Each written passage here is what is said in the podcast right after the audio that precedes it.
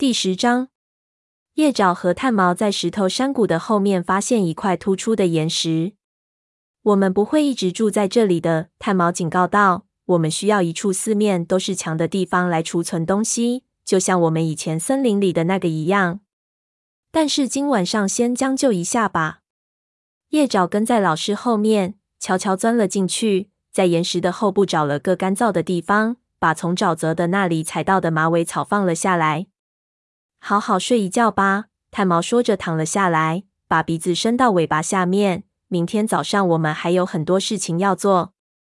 叶爪知道，如果自己不问清楚这个问题的话，他一晚上可能都睡不着，因为这个问题犹如冰冷的利爪划过他的脊背。炭毛，你你认为这里就是我们的新家所在之的吗？他终于鼓足勇气问道：“这里真的是星族想让我们定居的地方？”炭毛打了个哈欠。星族想告诉我们的时候，我们自然就会知道。现在别瞎担心了，赶紧睡觉吧。说完，他把鼻子往尾巴深处塞了塞。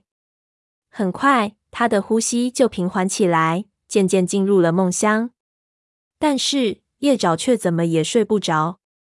他把爪子盘在身下，坐了起来，凝视着隐隐绰绰的石头山谷。星族啊！你们在哪里？他心中默默祈祷着。但乌云密布的夜空中，只有一两个孤零零的星星闪烁着。叶爪觉得，今天夜里武士族灵们似乎是离得太远了，无法守护他的族群。他最后一定是睡着了，因为当他睁开眼睛时，发现自己正在梦中。他站在一处黑漆漆的山坡处。正俯视着银毛星带投射到银黑色湖面上的微光。往常小岛在水面的映衬下呈现出一片阴影，如今却在月光的映照下闪闪发亮。岛上的每一棵树也都银光闪闪。叶爪感觉那个地方似乎在召唤他，似乎那里有更多未知的事情等着他去探索。但我们到不了那里啊，他心里说道。并不是每只猫都像河族猫一样会游泳。一阵微风飘来，吹皱了满是星光的湖面，也吹乱了叶爪的皮毛。虽然他的武士族灵仍然保持沉默，叶爪还是感到一股希望涌上了心头。他一点都不担心。自族群猫穿越群山长途跋涉之前开始，星族就一直保持沉默。叶爪已经发现，有时候一只猫所能依靠的。是存在于他们内心的勇气。只要他和其他猫不丧失勇气，就不会有解决不了的难题。他们可以在这里建筑营地，探索树林里的每一处领地，了解哪儿适合狩猎，哪儿有水喝，哪儿能建巢穴，每一种草药都藏在什么地方，以及哪里适合晒太阳。虽然说现在这里看起来有些陌生，也有些可怕，但这里终将成为他们的家。只要他们一点一点去努力，一定会把这里建成他们美好的家园。当叶爪站着凝视湖泊时，他发现水面正在发生着变化，星光已经消失了，湖水变得越来越红，猩红色的波浪拍打着湖岸。叶爪好奇的抬起了头，但天空仍和之前一样黑，所以不可能是日光照亮了湖面。湖水似乎很稠，并且在缓缓的流动着。冲刷着鹅卵石，就在那一瞬间，叶爪明白了，那根本就不是水，湖里全是血。几条小溪如绽开的伤口一样，将鲜血不断的注入湖中。这时，又有一股风吹过叶爪的皮毛，风中满是尘土，热乎乎的。随风而来的还有鸭食的恶臭味。他不禁害怕的颤抖起来，因为他清楚的听到有个声音在他的脑海中说道。在和平降临之前，鲜血将四处喷涌，湖水将变得一片血红。炭毛，炭毛，叶爪一下子惊醒过来，四周仍然黑黢黢的，只见突出的岩石下面，立伟正凝视着炭毛，焦急地呼唤着他的名字。山谷的某个地方传来一只猫痛苦而奇怪的哀嚎声，打破了夜晚的宁静。那是什么声音？发生什么事了？叶爪一边问，一边慌忙爬起来，捅了捅炭毛的身体。是鼠毛的声音，立伟连忙说道：“他说肚子疼。我马上就来。炭毛说着，站起了身。如果鼠毛肚子疼的话，我们就需要用水薄荷或杜松果给它进行治疗。叶爪告诉炭毛，在湖的另一端，那两种草药很多。你想让我去采一些回来吗？他的老师脸色凝重地说道：“最好能在附近找到一些。不过，如果在黎明之前就要用的话，你就不得不跑一趟了。”他们跟着立伟穿过空地，朝鼠毛做窝的蕨丛奔去。好几次，他们都被黑暗中的石头绊倒了。叶爪使劲嗅闻着空气，想试一试能否在附近发现需要的草药。但是，要想在那么多的植物气味中分辨出草药的特殊气味，几乎是不可能的。更何况这里还全是猫的气味。当他和炭毛来到鼠毛身边时，这位深棕色的武士正侧躺着，因为疼痛，身子不停扭着，嘴大张着，发出一声声痛苦的哀嚎。鼠毛，听我说，炭毛在他的身边蹲伏了下来。你知不知道肚子为什么会疼？你是不是吃了什么鸭食？鼠毛眨了眨那双疼得有些呆滞的眼睛。鸭食？我没吃过。他恼怒的说道：“你觉得我是鼠脑子吗？”我的肚子，他的话还没说完，就又发出一声号叫。叶爪脑海中突然闪过一个可怕的念头，他把炭毛叫到一旁，低声说道：“鼠毛一定是喝了鹅翅给他取的水。我觉得那些水有可能被污染了。那些水不仅很难闻，而且在鹅翅带我去看他取水的那个水潭时，我在水里看到一只死兔子。”炭毛恼怒的叹息道。难道他就没想过？算了，现在再说这些也没什么用了。那我们该怎么办？叶爪焦急的问道。炭毛转向立伟，问道：“你知不知道还有没有其他猫喝了那些水？”立伟摇了摇头。金花和长尾有可能喝过。炭毛继续说道：“立伟，你去核实一下好吗？”这位玳瑁色武士点点头，消失在黑夜中。鼠毛。躺着别动，炭毛要求道：“让我检查一下你的肚子。”说完，他用爪子轻轻拍打着鼠毛的肚子。在叶爪看来，这位深棕色武士的肚子看上去膨胀的有些不自然。难道你们还没找到让我服用的草药？鼠毛烦躁地问道。炭毛摇摇脑袋说：“我们还没来得及去采。”鼠毛张开嘴，刚想再说些什么，结果一阵反胃，呕吐了起来。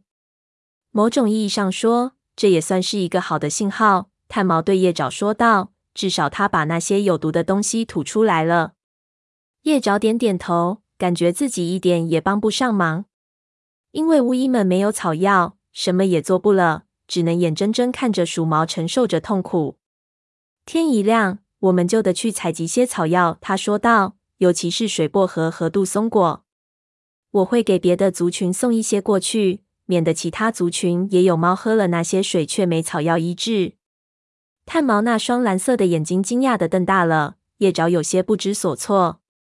他早已经习惯的认为，所有的四个族群是一个整体，有难同当，有福同享。所以，当他想到其他族群的长老们也有可能经历着跟鼠毛一样的痛苦时，自然而然就想要去帮助他们。可是现在，族群间的边界又重新恢复了，他这么做算不算是对自己族群不忠呢？至少我们应该去看看风族有没有误喝那水的猫。他试图说服炭毛，又补充了一句：“风族猫最虚弱，所以他们要是误喝了，那就太危险了。”炭毛点点头。等天亮了，你可以去看看，不过最好让一位武士陪着你去。我们必须尽快向火星禀告此事。你探查的情况如何？看到立伟回来了，他赶紧问道。金花也说肚子疼，但是他一直生着病，所以现在也没觉得太严重。立伟报告道。长尾睡着了，看上去没什么事，所以我没唤醒他。辛苦你了，炭毛说道。长尾要年轻一些，自然也更强壮些。等他醒来后，我会跟他说的。鹅翅也是一片好意，叶爪小声嘀咕着。他不想自己的朋友因为没有注意到池底的死兔子而遭受责难。炭毛似乎也没想责备鹅翅，这让叶爪长松了一口气。我知道，每一只猫都可能犯错。接着，这位巫医的眼睛变得暗淡起来，继续说道：“但我们必须承认，鹅翅的确比其他巫医缺乏经验。自从尼毛死了之后，就一直没有老师来教他。我希望星族能保佑河族，能让他少犯这种错误。可以确定的是。”他需要星族的帮助。鼠毛呕吐之后更虚弱了，但却舒服了很多。他迷迷糊糊睡着了。立伟留下来照看他。炭毛离开之前吩咐立伟，要是鼠毛的肚子又疼了，就去找他。这时，悬崖顶部树木背后的天色已经变灰。尽管叶爪早已精疲力尽，但也不可能这时回到临时巢穴去休息。等天色稍稍变亮了一些，他就和炭毛一起去找火星了。突然，一阵风刮过，光秃秃的树枝滋滋作响，天空的云朵也被吹散了。然而，在一圈石头的遮挡下，低矮处的灌木丛却几乎没有晃动。苍白的日光斜照进山谷，在悬崖的脚下留下了一片阴影，但也给入口处的蕨丛带来了一丝温暖。没有受到夜里鼠毛生病困扰的那些猫已经醒来，它们看到了一个与昨天晚上完全不同的石头山谷。要知道，它们昨天夜里看到的可是一个又黑又可怕的地方。叶爪听到它们高兴地相互打着招呼，他还看到小白桦从荆棘丛中跑出来，正扑打着一片枯叶。看到这只幼崽玩得这么开心，他一下子想起了那时的森林老家，猎物没有消失。众猫也没有挨饿，大家都生龙活虎的。叶爪顿时高兴起来，心中默默感谢着星族。他努力不再去想那个时常出现在梦中、既可怕又血腥的预言，告诉自己这里注定是雷族安身立命的最佳所在。他们在一处靠近山谷中央的开阔的找到了火星。火星已经召集了一些武士在自己的身边。我们必须马上出发去标记一下边界。当他俩靠近时，听到陈毛说道：“如果不那么做，风族和影族就会瓜分掉所有领地以及猎物。我们也需要探索整个领地。”沙风指出：“我们都知道，树林里有可能随处都有狐狸和獾。别忘了还有老鹰。”次长补充了一句。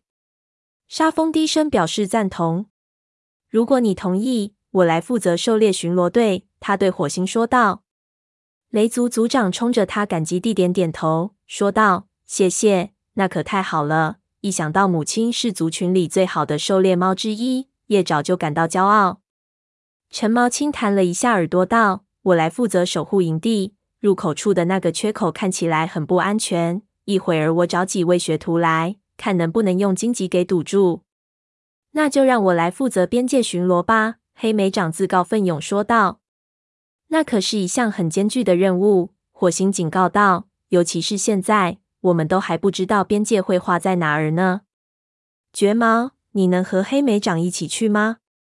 两位武士点了点头。云尾，我想让你组建一支巡逻队，到营地四周打探一番。雷族族长命令道。要是你觉得有什么需要我知道的，就赶紧回报。我们需要考虑的可不只有边界。我也想知道我们的领地里还有些什么。云尾摇摇尾巴，表示同意。那我要做什么？次长问道。炭毛一瘸一拐走上前来。对不起，次长，容我打断一下。火星，我们有麻烦了。他很快的把鼠毛肚子疼的情况给火星讲了一遍。我想出去一趟，找一些治肚子疼的草药。他解释道。然后再给风族送一些过去。虽然说每个族群都有猫可能喝了那水，但风族猫身体最弱，所以也最为危险。火星沉思了好一阵子，脸上的表情难以捉摸。叶爪不知道火星是不是不太愿意在雷族重建家园之际，花费时间和精力去帮助别的族群。只要我们能帮上忙，就绝不能不管风族。炭毛催促道。所有的巫医都知道怎么治疗肚子疼，火星提醒道。不过你说的对，炭毛，风族经历的苦难已经够多了，而且遭罪的还多是幼崽和长老。次长可以跟你一起去。谢谢。我先去看看鼠毛和其他族猫有没有事，然后我们就出发。叶爪跟着炭毛回到了鼠毛的窝旁。这位深棕色武士睡着了，他身边的立伟也在打瞌睡。长尾和金花也在这里，金花也睡着了。但他们靠近时，长尾立刻抬起了头，耳朵冲他们竖着，似乎他能像以前那样清楚地看到叶爪和炭毛。嗨，炭毛！叶爪，他向他俩打着招呼。叶爪知道他是通过气味辨认出了他们，一种难以抑制的同情一下子涌上他的心头。利维眨眨眼睛，醒了过来，连忙爬了起来。我觉得没什么事，他说道。自从你离开以后，鼠毛就一直睡着，它的气味也恢复正常了。长尾补充了一句：“金花也是，但我觉得它一开始就没喝多少污水。”炭毛低头检查了一下鼠毛和金花，又嗅嗅它们，接着听了听它们的呼吸。他们现在没事了，他说着挺直了身子。立伟，你也可以出发了，巡逻队需要你。谢谢你一整晚陪着鼠毛。年轻武士跑开了，经过叶爪身边时，冲他摇了摇尾巴。你怎么样啊，长尾？探毛问道。你有没有也感到肚子疼啊？有一点点，这位盲眼武士说道。立伟说是因为我们喝了鹅翅给的水。其实当时我就觉得那水闻起来有些奇怪，但因为是巫医给的，就没多想。出了一些差错，炭毛说道。叶爪和我打算出去采些草药备着，以免其他猫也肚子疼时没有药用。祝你们好运，长尾说道。他的声音里有着一丝渴望。似乎也想跟他们一起去探索新家园。巫医回到了营地的中央，这时武士们正在分组，准备执行不同的巡逻任务。叶爪发现黑莓长可以往松鼠飞身边靠拢，但还没等他靠近，蜡毛就跑了过来。“嗨，松鼠飞！”他说道。“沙风说他想让你加入狩猎巡逻队。”“没问题。”松鼠飞回答道。当看到松鼠飞跑开时，黑莓长的眼中流露出极度沮丧的神情，但他并没有拦松鼠飞。虽然叶爪不知道虎斑武士和妹妹之间怎么了，但显然他们之间发生了什么误会。别愣着了，炭毛戳了戳他，说道：“次长已经准备好了，我们出发吧。”当他们朝石墙缺口处走去时，叶爪兴奋的脚爪都感到刺痛。陈毛正在给猪爪和白爪发号施令，让他们清理掉营的中不需要的荆棘，用它们造个屏障。我可不希望老鼠能在这里进出自如，他说道。什么？那样的话，岂不是连猫也进不来了？猪爪一边摇着尾巴，一边厚着脸皮说道。陈毛叹了一口气，说道：“我们会留出一个通道的，你这个鼠脑子。”叶爪钻进一簇蕨丛，蕨丛不像旁边的黑莓丛刺那么多。他在蕨丛中间停了下来，深吸了一口气，顿时一阵强烈的绿色气息扑面而来。他知道石头山谷缺口外面未知的森林正在等着他们，不是雷族的心领的正在等着他们。